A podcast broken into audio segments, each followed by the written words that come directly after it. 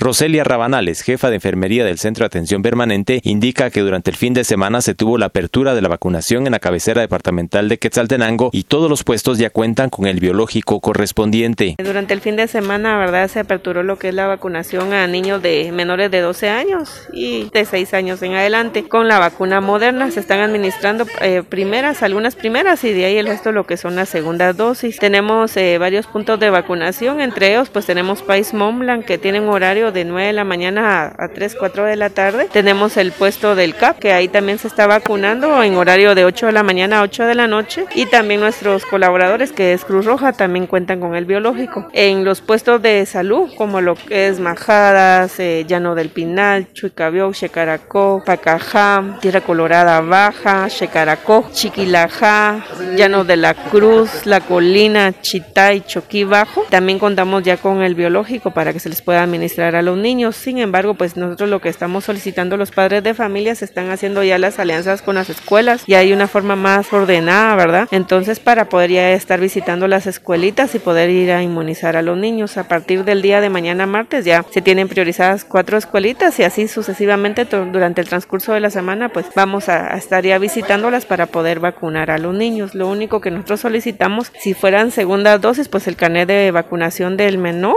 y aparte de eso, pues el de la persona encargada con su respectivo DPI para dar la autorización para poderlo vacunar. Si fuera primera dosis, pues la fotocopia de la fe de edad, porque recordemos que ahí está el número de CUI, también la fotocopia de la, del DPI de la, de la persona, ¿verdad? Que tiene bajo cargo el menor y únicamente un poquito de paciencia porque sabemos de que el distrito de Quetzaltenango pues tiene una población grande, ¿verdad? Que cubrir, sin embargo pues vamos a hacer nuestros mejores esfuerzos con el biológico que nos entregaron para poder vacunar a nuestros niños. Desde Emisoras Unidas Quetzaltenango informa Wilber Coyoy, primera en noticias, primera en deportes.